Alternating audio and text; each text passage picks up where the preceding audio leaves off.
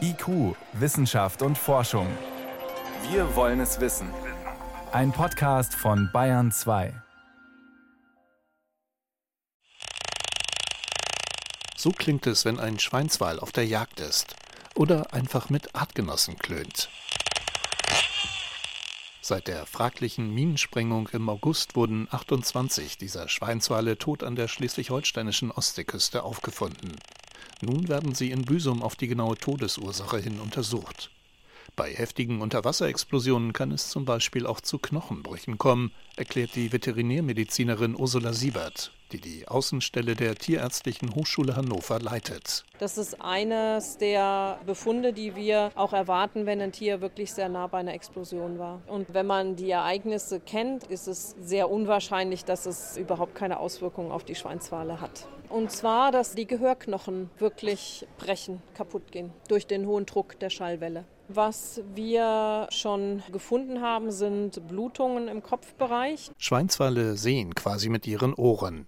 Die Klicklaute, die sie aussenden, erzeugen ein Echo, mit dessen Hilfe sie ihre Umgebung scannen können. Das Gehör ist für die Schweinswale der wichtigste Orientierungssinn. Und wenn man nicht mehr richtig hören kann in dem Fall oder ein nicht intaktes Gehör hat, wird man, wenn man das mit unseren Sinnen vergleichen will, blind. Im schlimmsten Fall ist das für die Tiere tödlich. Deshalb nimmt Ursula Siebert bei ihren aktuellen Untersuchungen vor allem auch die Ohren der Meeressäuger unter die Lupe. Das Problem?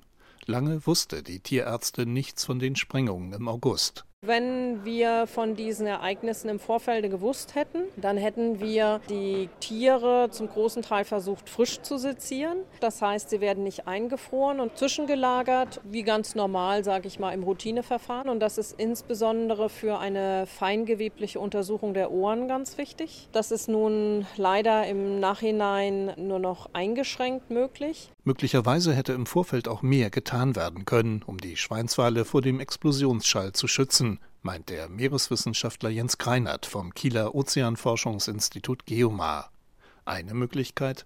Ein sogenannter Blasenschleier, der zum Beispiel auch bei Rahmenarbeiten in der Offshore-Industrie genutzt wird und den Lärm erheblich hätte vermindern können. Dabei werden Druckluftschläuche rings um die Lärmquelle gelegt, aus denen dann kleine Luftblasen heraussprudeln. Ein Blasenschleier dämpft ungemein die Druckwelle. So einen Blasenschleier zu legen ist extrem teuer, zeitaufwendig. Wenn ich das aber richtig machen will, muss man das machen. Wir wissen, wie es geht. Man muss es nur tun. Dazu sei die Marine aber technisch gar nicht in der Lage, so das Verteidigungsministerium. Dafür habe man aber vorschriftsmäßig versucht, die Schweinswale mithilfe von Schallwellen zu vertreiben. Jens Kreinert wäre gern dabei gewesen.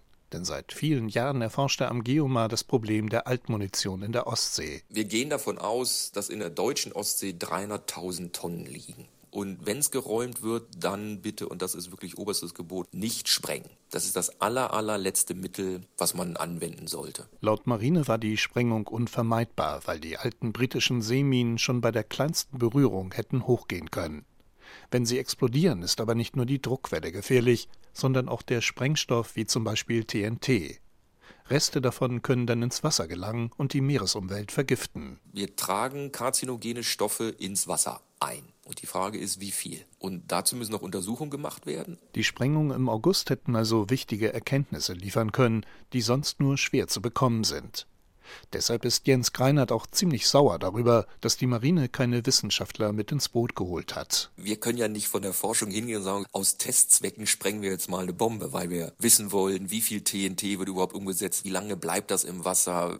Man hat eine sehr gute Chance verpasst, dort weiteres Wissen zu etablieren. Das ist richtig doof. Also nach meiner Meinung haben sie sich richtig dämlich angestellt. Das Verteidigungsministerium hält dagegen. Aus Sicherheitsgründen hätte nur die Marine bei der Sprengung vor Ort sein dürfen. Weil man sich mitten im Manöver befand und die Minen brandgefährlich waren, mussten sie unverzüglich gesprengt werden, so ein Sprecher. In Zukunft wolle man sich in solchen Fällen aber besser mit allen Beteiligten abstimmen.